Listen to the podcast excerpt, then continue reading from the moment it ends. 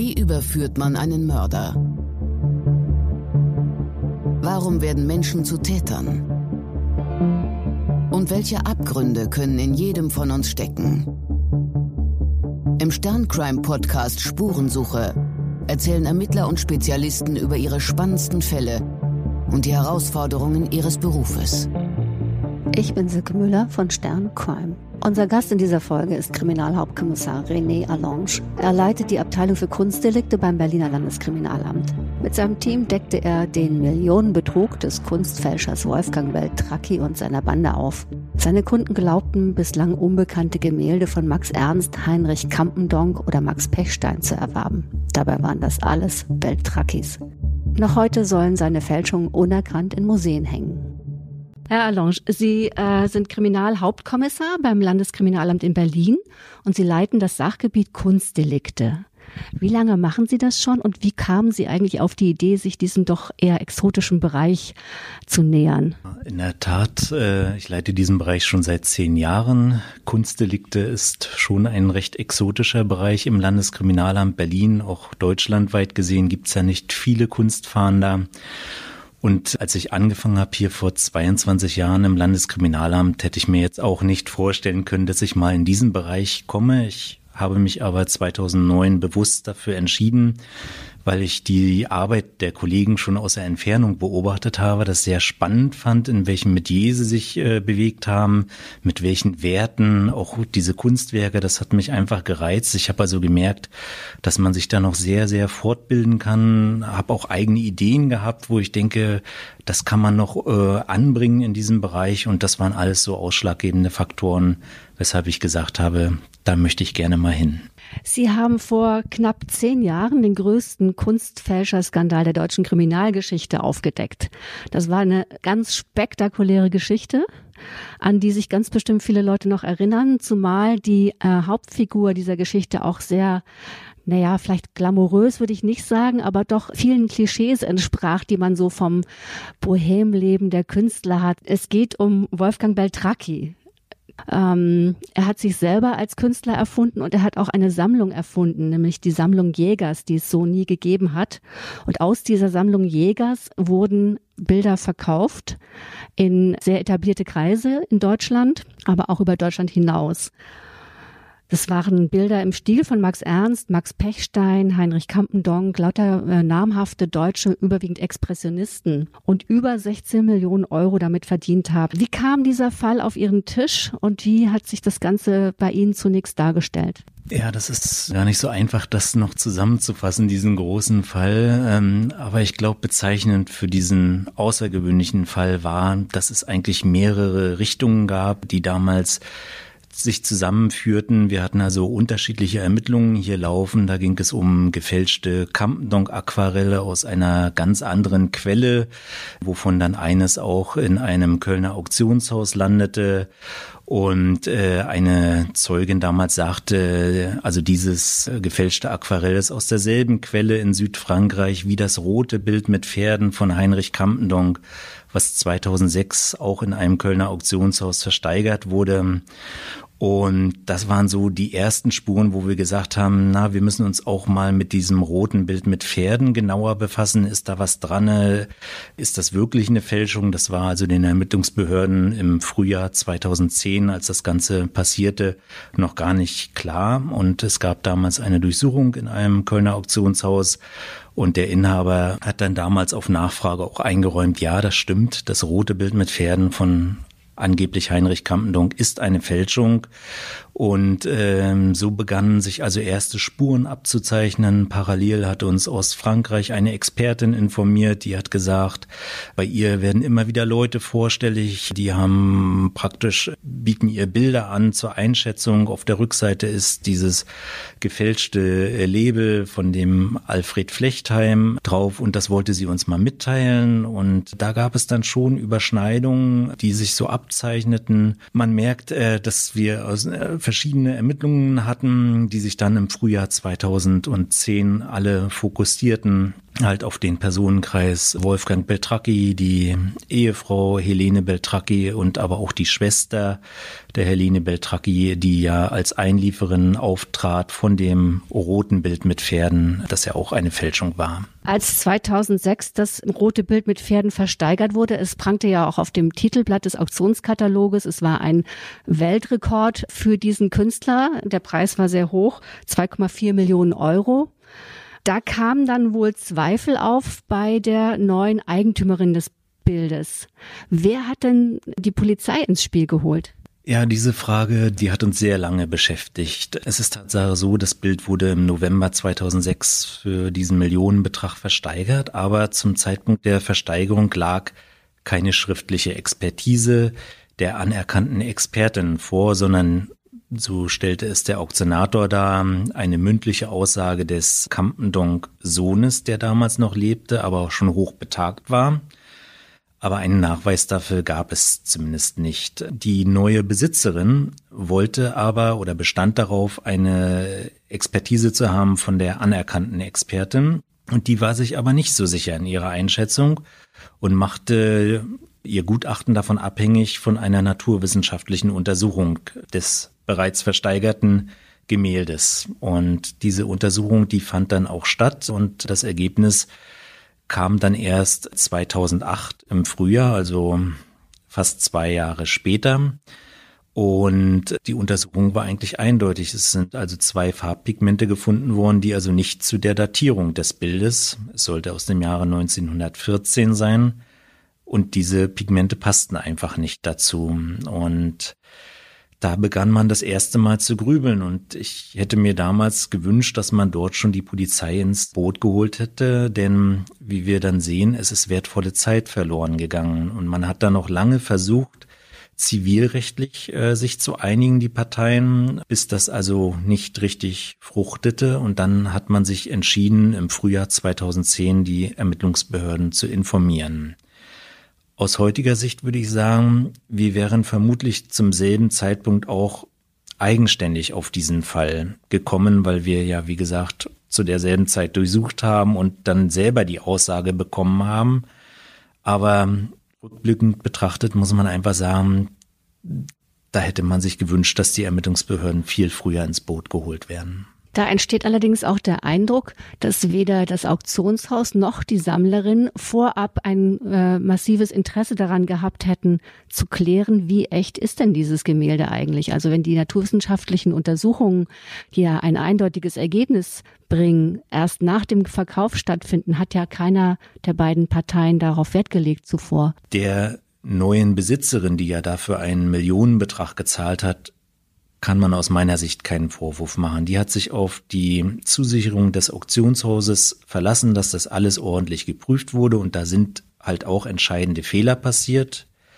Wir wissen ja, dass also praktisch das Auktionshaus zugesichert hat, dass das Bild abgebildet war in einem Katalog von Flechtheim im Jahre 1920 oder so war es gewesen.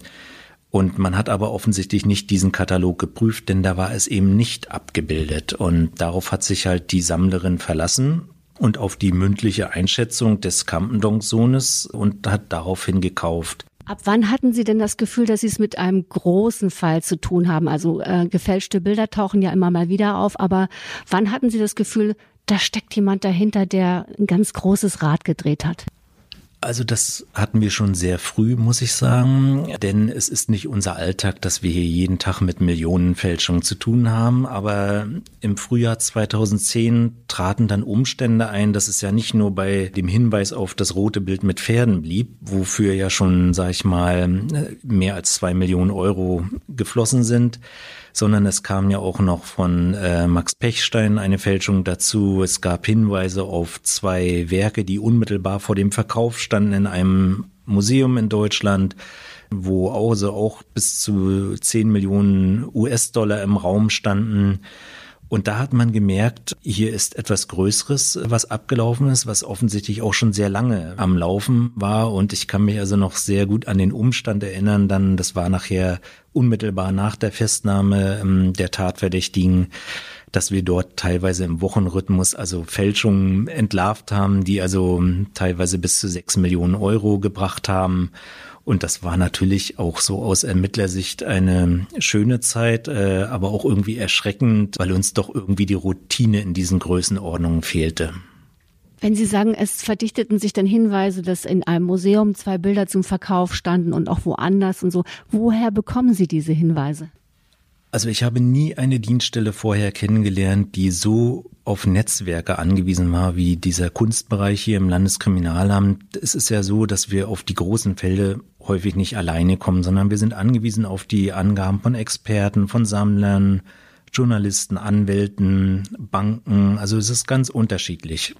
Und das haben wir also dann auch zu spüren bekommen, als die Festnahmen erfolgt sind und dann die Informationen sich hier nach Berlin verdichteten äh, und eigentlich aus der ganzen Welt auch kamen.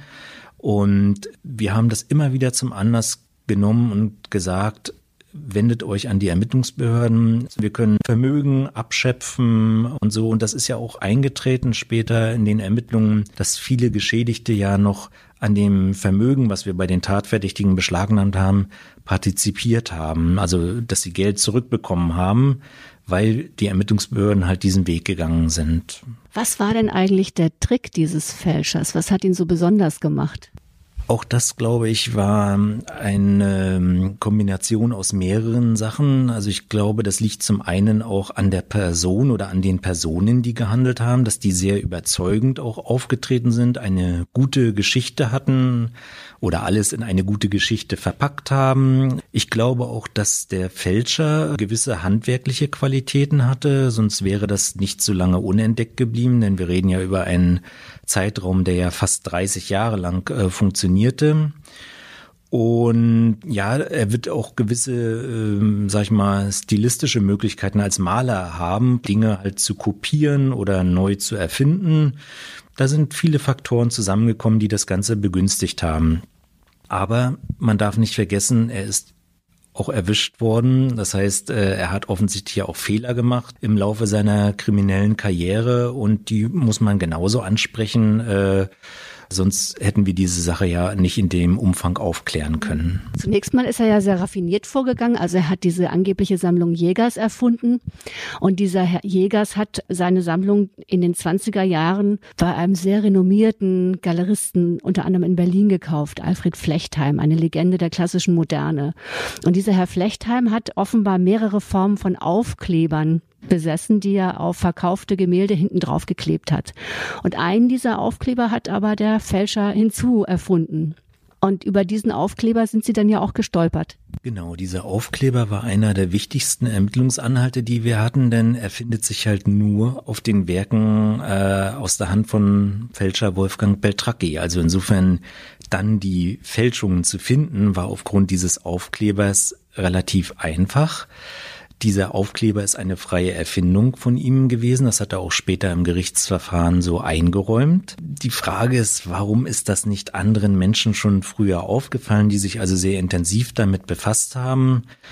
Der Experte Ralf Jensch beispielsweise hat ja schon frühzeitig im Stadion der Ermittlung darauf hingewiesen, dass er der Meinung ist, dass dieser Aufkleber nicht authentisch ist, dass sich Flechtheim niemals hätte so abbilden lassen in der Form, wie es so dargestellt ist. Und letztendlich findet sich auch dieser Aufkleber in keinen, sag ich mal, Publikationen, keinen renommierten Sammlungen. Also das würde ich schon sagen, hätte ein bisschen früher auffallen dürfen auch, aber auch da gab es halt unglückliche Verkettungen. Der eine Händler hat sich auf das Urteil des anderen verlassen und so hat sich praktisch eine Geschichte fortgesetzt, die man hätte frühzeitig unterbinden können. Es gab ja noch andere Auffälligkeiten. Zum Beispiel wurde der Künstler Heinrich Kampendonk irgendwo mal als Heinz Kampendonk bezeichnet.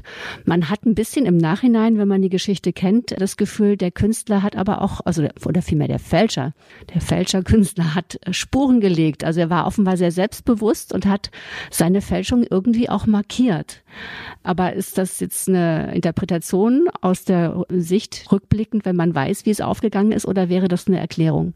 Also das glaube ich nicht, dass äh, in diesem Fall äh, der Fälscher, der wirklich bemüht war, hochqualitative Arbeiten abzuliefern, damit das nicht auffliegt, dass er hier bewusst Spuren gelegt hat, damit diese Fälschungen dann irgendwie stutzig machen oder so. Ich habe eher im Rahmen der Ermittlungen miterlebt, dass also Schreibfehler zum Alltag auch dazugehörten von äh, den Tatbeteiligten, insbesondere Helene und Wolfgang Beltracchi. Also perfide Schreibfehler in Anschreiben an die Experten oder eben halt auch auf den Fälschungen selber gehörten irgendwie dazu. Und ich glaube, dass es einfach auch in Unkenntnis passiert ist und nicht vorsätzlich. Sie erwähnten Helene Beltracchi ja schon vorhin.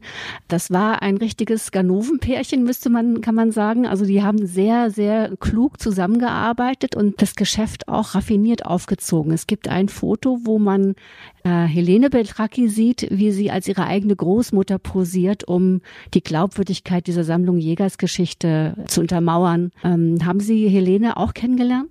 Also ich habe beide kennengelernt, sowohl äh, Wolfgang Beltracchi als auch Helene Beltracchi, beide damals in der Haftanstalt, als die Ermittlungen noch liefen.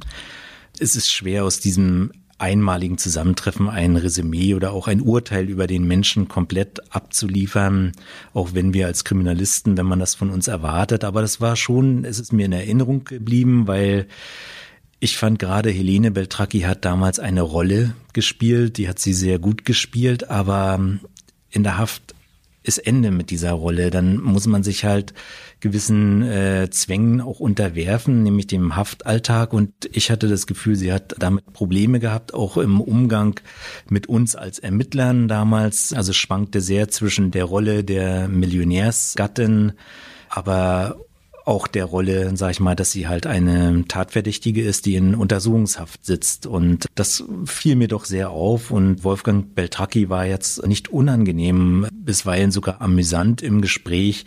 Aber zur Sache, äh, und, und letztendlich ging es um die Sache, kam man natürlich dort nicht weiter und da mussten Fakten sprechen.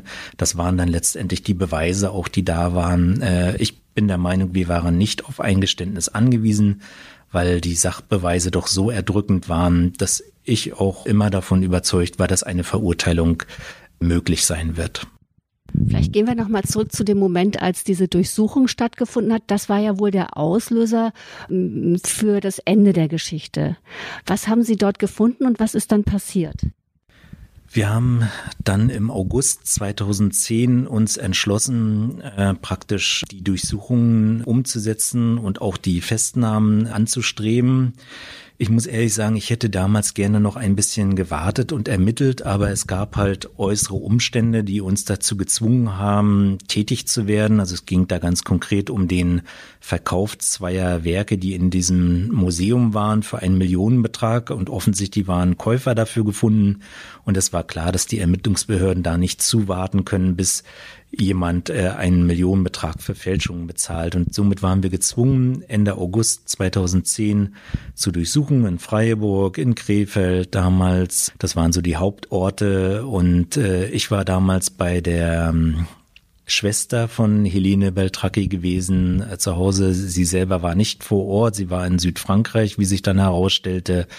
Und wir sind dann auf ihren Sohn getroffen damals. Und da gab's also wirklich auch eine Szene, wie dann dieser Sohn dem wirklich spontan dann entglitten ist und der die Vermutung schon hatte, dass das alles mit dem Wolfgang Beltracchi zusammenhängt und das auch so lautstark artikuliert hatte, weil er halt dort doch außer sich war, ähm, dass wir halt auch in Bezug auf seine Mutter ermitteln. Und das waren so halt Eindrücke, die man so damals mitgewinnt. Ähm, wir hatten damals umfangreiche Überwachungsmaßnahmen laufen. Trotzdem sind wir selber nicht auf das Anwesen in Freiburg gekommen. Das hat sich erst an diesem Tag herausgestellt, dass es da also offensichtlich ein Objekt gibt, einen Wohnort, den die Ermittlungsbehörden nicht kannten. Und wir sind dann also dort auch eilig tätig geworden mit den Freiburger Kollegen. Aber es sind damals schon Beweismittel auch beiseite geschafft worden von ähm, einem Angehörigen von Wolfgang Beltracchi. Und äh, letztendlich haben wir an dem Tag dieses Verfahren offengelegt. Es war klar an dem Tag auch, dass es diese Sammlung Werner Jägers niemals gab. Das stellte sich durch die Ermittlungen bei den Angehörigen von Helene Beltracchi so heraus. Die Haftbefehle waren also dann praktisch noch in der Luft, sagen wir, weil die Tatverdächtigen also nicht in Deutschland waren und zwei Tage später sind sie dann bei der Einreise nach Deutschland in Freiburg von den Kollegen festgenommen worden. Von wo kam denn der entscheidende Hinweis zu Beltracchi? Also äh, anhand der Campendonk-Gemälde oder der angeblichen Campendonk-Gemälde wusste man ja nicht, wer hat die denn gemalt?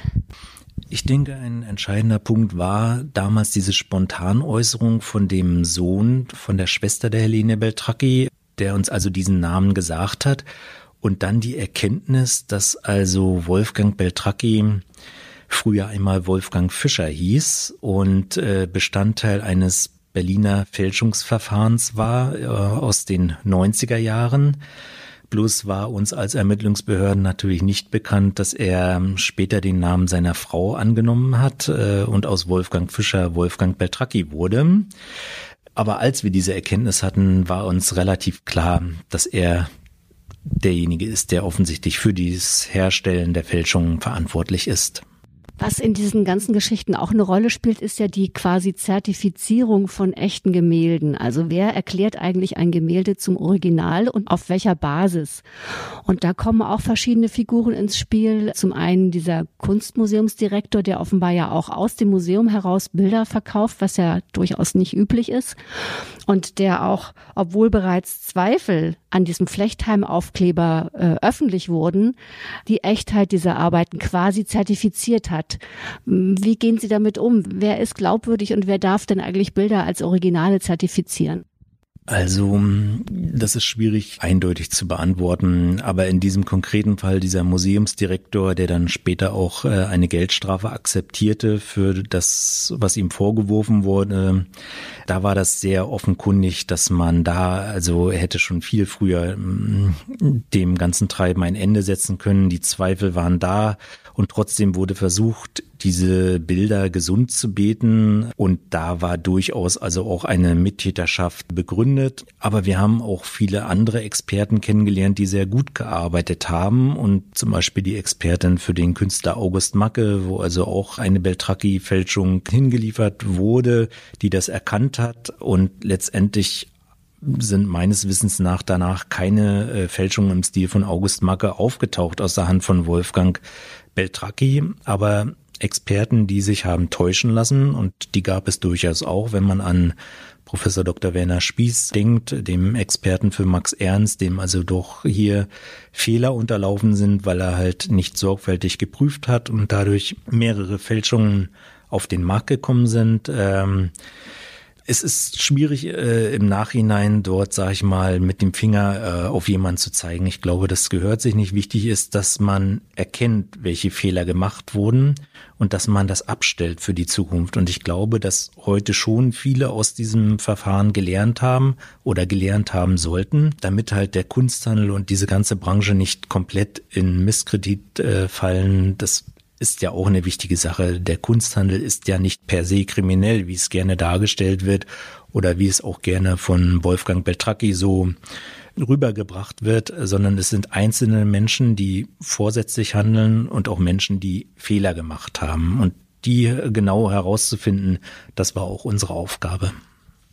Wie viele Fälschungen in öffentlichen und privaten Sammlungen haben Sie denn aufgrund der Festnahme von Herrn Beltracchi ermitteln können? Als wir die Ermittlungen abgeschlossen haben, äh, kurz vor Eröffnung des Gerichtsprozesses, das war dann im August 2011, kannten wir knapp 60 Fälschungen aus der Hand von Wolfgang Beltracchi, wovon die meisten in private Sammlungen gekommen sind. Mir ist jetzt kein Fall bekannt, dass wir aus einem staatlichen Museum eine Beltracchi-Fälschung geholt haben. Und im Laufe der Zeit, also auch nach dem Prozess, haben wir natürlich immer weiter geforscht oder Hinweise erhalten. Heute kennen wir etwa 100 Werke ähm, aus seiner Hand. Von vielen haben wir Abbildungen, manche kennen wir nur mit Titeln und von den meisten kennen wir auch den Verbleib. Hat er selber denn ein Verzeichnis seiner Gemälde angelegt oder mussten Sie wirklich mühsam aufgrund von äh, Verkaufslisten oder wie auch immer man da vorgeht? Wie, wie kommt man auf diese Bilder? Also uns gegenüber hat er niemals ein Verzeichnis abgeliefert. Das heißt, wir haben ja eine Anklageschrift, wo 14 Bilder verfahrensgegenständlich waren, ähm, die er ja auch eingeräumt hat mit seinem Geständnis. Aber der Rest an Fälschungen, die uns bekannt sind, sind Fälschungen, die wir im Rahmen von Ermittlungen gefunden haben. Äh, auch nach seiner Verurteilung sind immer wieder Fälschungen bekannt geworden oder werden uns mitgeteilt. Aber das ist eine reine Ermittlungsarbeit der Behörden. Also mm, Herr Beltracchi und auch seine Ehefrau haben also nie mitgewirkt, also alle Fälschungen zu finden. Und auch so, äh, wenn also heute sag ich mal, Besitzer von Beltracchi-Fälschungen anfragen bei ihm, habe ich als Rücklauf, dass dort also meistens keine Antwort kommt. Jetzt kann ich mir vorstellen, es gibt ja sicher auch Gründe, solche Fälschungen nicht zu entlarven. Also erstmal ist man ja blamiert, wenn man zwei Millionen ausgibt für ein gefälschtes Bild. Und zum anderen stehen dann auch einfach Karrieren auf dem Spiel. Also ich habe Menschen kennengelernt, die uns gute Hinweise gegeben haben. Und ich muss zum Beispiel auch im Fall von dem Experten Werner Spieß sagen, als dann das Kind in den Brunnen gefallen war und die Ermittlungen offen wurden, hat er den Weg nach Berlin gesucht, hat Unterlagen mitgebracht, hat dazu beigetragen, dass also Fälschungen erkannt wurden, die wir zu diesem Zeitpunkt noch nicht kannten und war äußerst kooperativ. Also wir haben auch solche Bilder kennengelernt, aber genauso gut haben wir äh, Beteiligte miterleben müssen, die lange rumtaktiert haben, die also sehr überzeugt werden wollten und mitunter dann auch nur die Polizei eingeschaltet haben, als es wirklich gar nicht mehr weiterging mit den eigenen Wegen, die man beschritten hat. Ein gängiges Bild gab es da nicht. Warum kamen denn eigentlich äh, in der Anklageschrift 14 Fälle vor? Das hängt damit zusammen, äh, dass äh, die Ermittlungsbehörden und die Justiz ja an diese Verjährungsfristen äh, gebunden sind. Also das ist das große Stichwort. Und im Fall von Wolfgang Beltracchi hatte man ja den Tatverdacht, dass es ein gewerbsmäßiger Bandenbetrug war und zudem ist er auch verurteilt worden. Das ist also schon ein besonderer Erfolg, weil das ist nicht so ganz einfach, die Bande vor Gericht auch gut nachzuweisen, aber es ist gelungen. Und beim gewerbsmäßigen Bannbetrug beträgt die Verjährungszeit zehn Jahre. Wenn Sie diese Qualifizierung nicht haben, dann äh, haben Sie nur einen einfachen Betrug und dann beträgt die Verjährungsfrist fünf Jahre. Also das ist gar nicht so sehr viel, wenn man sich die Schaffensphase von Wolfgang Beltracchi anschaut. Und ähm, das war dann auch das Problem. Wir konnten also äh, nur Fälschungen zur Anklage bringen, die also ab 2000 nachweisbar in den Handel gelangt sind, verkauft wurden. Und nur die sind auch zur Anklage gekommen. Alle Fälschungen, die vor 2000 in Verkehr gebracht wurden, waren bereits verjährt nach deutschem Recht, konnten somit nicht angeklagt werden und sind also vor Gericht nicht zur Sprache gekommen. Können Sie denn dieses bandenmäßige Geschehen beschreiben? Also was, wie sind die vorgegangen und was macht dieses bandenmäßige aus? Das klingt schon so, klingt ja auch ein bisschen abenteuerlich. Na, dieses bandenmäßige setzt vor allen Dingen voraus, dass die Akteure, die wir der Bande zurechnen, auch wirklich gemeinschaftlich handeln, einen Tatplan haben und ein gemeinsames Ziel. Und das war schon gut erkennbar. Also, dass sich Wolfgang Beltracchi als der Hersteller dieser Kunstfälschungen darstellte, während seine Ehefrau und äh, die Schwester der Ehefrau sich äh, um den Absatz bemühten, also sprich Einlieferer waren in den verschiedenen Auktionshäusern in Europa, aber auch bei Experten die Nachfrage gehalten haben. Und dann gab es noch einen vierten Tatbeteiligten, der vor Gericht stand. Das war ein Mann aus Krefeld, der hatte eigentlich nur die Aufgabe, immer die Experten anzufragen, mit den Bildern vorstellig zu werden und möglichst eine Expertise zu bekommen dafür. Und erst danach waren die Bilder für den Kunstmarkt zu handeln. Und dieses ganze Vorgehen, äh, das konnten wir eigentlich gut nachweisen. Das hat auch das Gericht überzeugt. Und deshalb gab es also auch diese Verurteilung zu diesem besonderen Tatbestand. Glauben Sie, dass es eigentlich noch größere Kreise waren oder beschränkte sich das auf diese vier Personen? Ich glaube, dass wir schon ziemlich genau die Personen erwischt haben, die also wirklich für das Hauptgeschehen verantwortlich sind. Wir haben sehr intensiv ermittelt, sehr umfassend. Wir haben also viele Dienstreisen in Europa gemacht, Konten ausgewertet, Überwachungen laufen gehabt.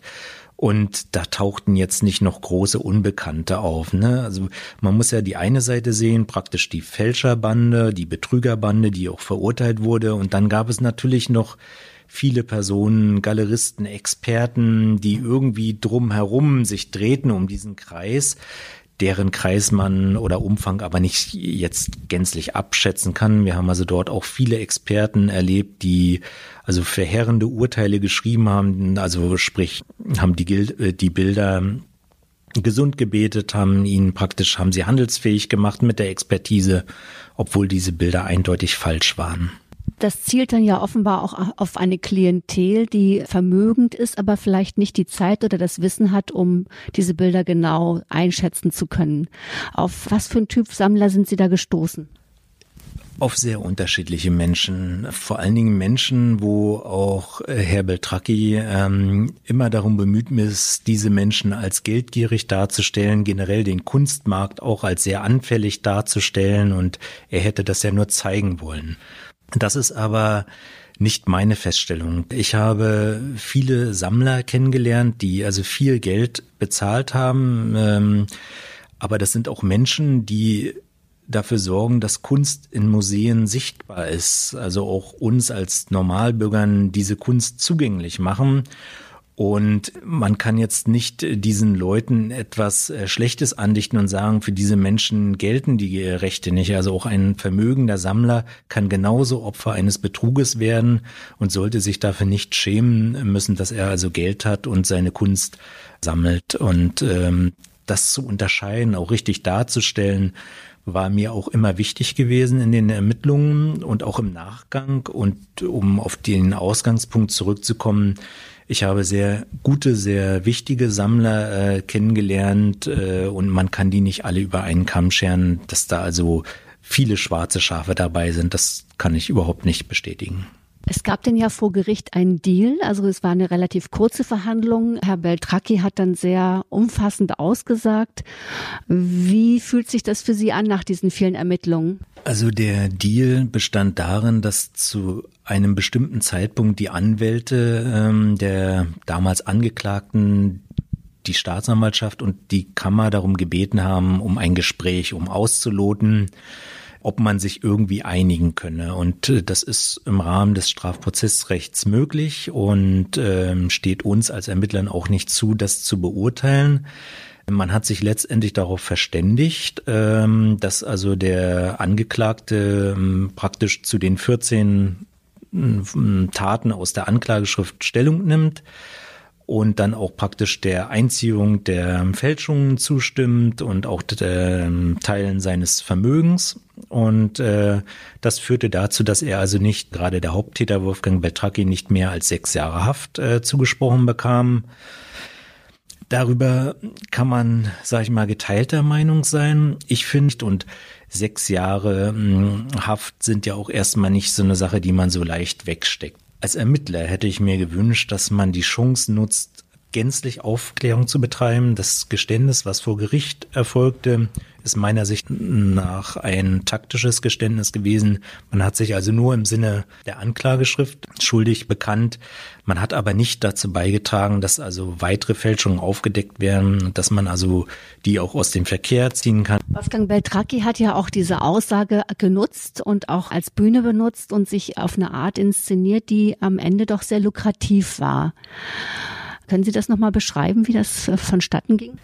Gut, er ist da jetzt kein Einzelfall. Auch viele andere Kunstfälscher aus der Geschichte haben danach das Renommee genutzt aus ihrer Verurteilung, um daraus Profit zu ziehen, in welcher Art auch immer, dass man sich also in gewisser Weise öffentlich gezeigt hat oder als besonders begabt darstellt, wie auch immer. Das hat auch Wolfgang Beltracchi gemacht. Er hat ja so zahlreiche öffentliche Auftritte genießen dürfen und ist ja auch ständig bemüht darum, sein Bild so zu gestalten, dass er praktisch als äh, begabter Jahrhundertfälscher gilt. Das sehe ich als Ermittler, der auch die Fehler gesehen hat, ein bisschen anders. Es gab viele raffinierte Sachen, die äh, in diesem Fall gelaufen sind, auch von der Täterseite, aber es gab auch große Fehler, ähm, die uns als Ermittler in die Karten spielten und da hört es, gehört es genauso dazu, die also auch zu benennen.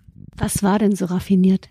Ich glaube, mm, raffiniert war auf jeden Fall das Handwerkliche, was die Fälschung ausgemacht hat. Nicht unbedingt das Stilistische, also die Malweise, sondern eher so das Handwerkliche. Die Bilder sollten ja alle aus der Zeit der klassischen Moderne sein, also sprich äh, um die 100 Jahre äh, alt aus heutiger Sicht. Und diese Bilder haben natürlich eine gewisse Aura und ein gewisses Aussehen. Und ich glaube, dass es dem Fälscher recht gut gelungen ist, diese künstliche Alterung zu erzeugen, so dass andere zu einem falschen Urteil gekommen sind. Auf der anderen Seite, glaube ich, sind viele stilistische Fehler passiert in den Fälschungen, für die auch der Fälscher verantwortlich ist. Und es sind dann auch, sage ich mal, Malmittel benutzt worden, die also nicht zu der Datierung der Gemälde passten. Und das sind halt Fehler, die passiert sind, die ein, sag ich mal, Jahrhundertfälscher so nicht hätte machen dürfen. Aber das ist halt eine persönliche Einschätzung, zu der ich als Ermittler gekommen bin. Gibt es denn überhaupt so etwas wie die perfekte Fälschung? Ich glaube, die perfekte Fälschung gibt es nicht. Ähm, es ist alles eine Frage der Zeit, bis Dinge auffliegen und gerade auch der Fall Wolfgang Beltracchi ist ein wunderbares Beispiel dafür, wie sich die Technik, also die Naturwissenschaften weiterentwickelt haben, auch die Digitalisierung und das hat uns alles unterstützt bei der Beweisfindung. Wir waren immer der Ansicht, wir müssen alles Mögliche probieren, damit wir den sogenannten K.O.-Beweis, also den Sachbeweis haben, dass wir nicht auf ein Geständnis angewiesen sind und dieses extensive Untersuchen der Farbpigmente äh, oder auch der Holzrahmen, äh, der Klebstoffe, der Leinwände. Das war alles wichtig gewesen, um dem Gericht eine Entscheidungsgrundlage zu geben, dass das also Beweise sind, die äh, verwertbar sind und die also auch das Gericht zu der Überzeugung bringen, da sitzt der richtige Angeklagte auf der Bank. Es ist ja eine Sache zu beweisen, dass die Pigmente aus einer anderen Zeit kommen und damit also diese Bilder nicht das sind, äh, was sie vorgeben zu sein. Wie kann man denn beweisen, dass Wolfgang Beltracchi genau der Fälscher war? Das kann man natürlich durch die reine naturwissenschaftliche Untersuchung kann man das nicht. Ne? Also da ist dann schon das Geständnis letztendlich dasjenige, was also auch die Gewissheit bringt, dass er es wirklich war. Wir haben also keinen Zeugen oder irgendjemand, der gesagt hat, ich habe gesehen, dass Wolfgang Beltracchi dieses Bild gemalt hat. Das war auch lange Zeit im, im Rahmen der Ermittlungen wirklich offen, ob wir es mit einem Fälscher oder mehreren Personen zu tun haben.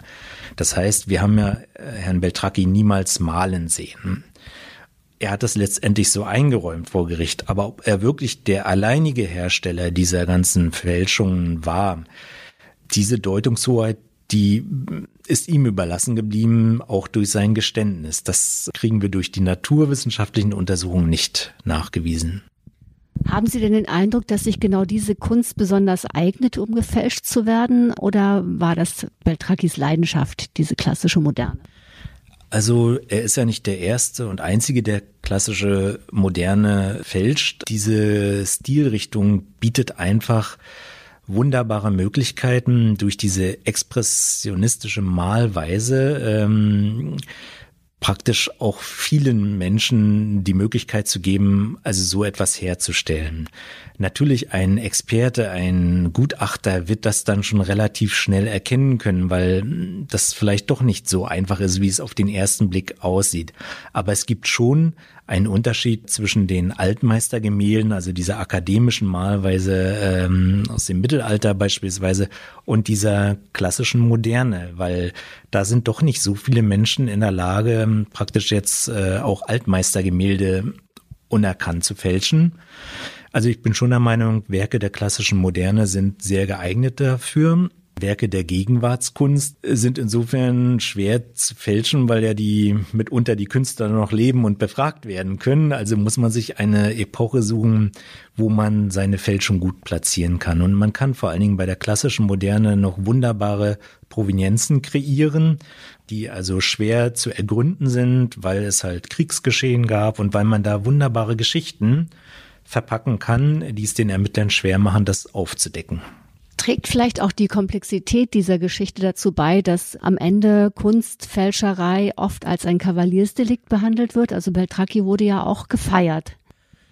Ja, also ich denke durchaus, dass er seine Sympathisanten hat. Wir als Ermittler äh, haben uns von solchen Sachen niemals leiten lassen. Für uns gilt es, einen Fall aufzuklären und sich nicht von Sympathisanten oder von Strömungen leiten zu lassen, sondern wir, unsere Aufgabe ist es, diese Dinge aufzudecken und dem, der Staatsanwaltschaft und dem Gericht zu präsentieren.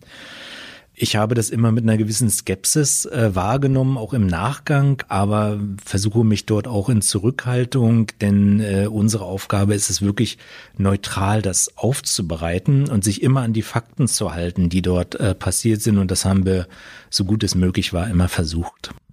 Würden Sie denn sagen, das war ein gutes Gegenüber, so als Polizei- und Gangsterspiel?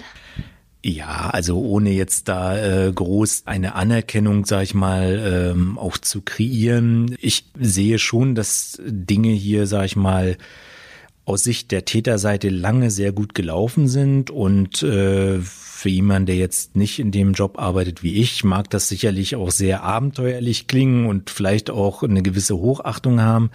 Aber für mich als Ermittler, ich habe eine klare Position dazu. Spätestens mit dem Urteil war klar, dass wir es mit einem Verbrecher, mit einem Straftäter zu tun haben. Und unsere Aufgabe ist halt, diese Sachen aufzuklären und nicht, äh, sag ich mal, äh, zu bejubeln.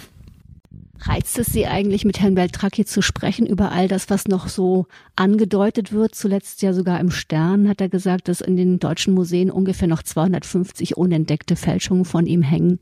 Ja, ich sag mal, Herr Beltracchi weiß ja, wo er uns erreichen kann. Und wenn er Gesprächsbedarf hat, wären wir die Letzten, die da jetzt äh, Nein sagen würden. Natürlich ist es wichtig, so etwas in Gänze aufzuklären. Aber der Fall selber ist erstmal abgeschlossen. Es ist nicht so, dass wir aktuell Ermittlungen äh, laufen haben oder sowas. Und dann ist es praktisch Aufgabe der Polizei, sich den aktuellen Fällen zuzuwenden. Aber wenn er jetzt sagen würde, er würde gerne uns auf Dinge hinweisen, dann hören wir natürlich gerne zu. Interessieren Sie sich eigentlich auch privat für Kunst? Nicht so sehr wie meine Kollegen. Also die Kollegen, die in meinem Bereich arbeiten, sind schon äh, überwiegend auch Museumsgänger. Bisweilen haben sie auch Privatkunst. Äh, ich habe so ein bisschen den Abstand dazu, meine auch, dass das vielleicht nicht schlecht ist, um halt auch einfach die Dinge nüchtern zu beurteilen, auch nach Faktenlage und jetzt nicht irgendwie Wunschdenken dabei zu haben, wie man Dinge gerne sehen will, sondern sich ganz nüchtern auf das zu berufen, was man wirklich hat. Was hängt denn bei Ihnen zu Hause an der Wand? Ganz banale Sachen. Also ich liebe Landschaftsgemälde, weil ich halt äh, auch sehr landschaftlich geprägt aufgewachsen bin.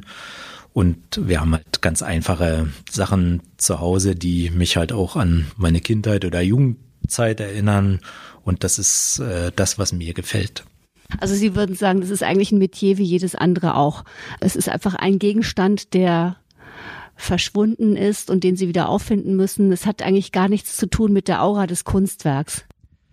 Von der Aura eines Kunstwerkes äh, oder auch von den Personen lassen wir uns als Ermittler sowieso nicht leiten. Und das ist auch ein ganz guter Rat, den man immer so befolgen sollte, weil wenn man zu viel Ehrfurcht vor gewissen Dingen hat, dann äh, scheut man sich, den Dingen genau auf den Grund zu sehen. Und das ist aber unsere Aufgabe, völlig neutral zu ermitteln, ob das jetzt DDR-Kunst ist, Nazi-Kunst, jüdische Kunst, spielt für uns erstmal keine Rolle, sondern es geht um das Kunstwerk selber und dass man sich dann wirklich an den Fakten orientiert, die man hat. Und so ist es auch mit den Personen, mit denen man zu tun hat. Wir haben schon interessante Klientel hier und auch die Biografien, äh, die man dann so weiß, äh, sag ich mal, sind für uns als Ermittler interessant. Sie dürfen uns aber nicht ablenken von den Fakten, die diesen, diese Fälle ausmachen. Und das ist die Kunst halt des Ermittelns. Die Kunst des Ermittelns. Vielen Dank, Herr Allange. Dankeschön auch.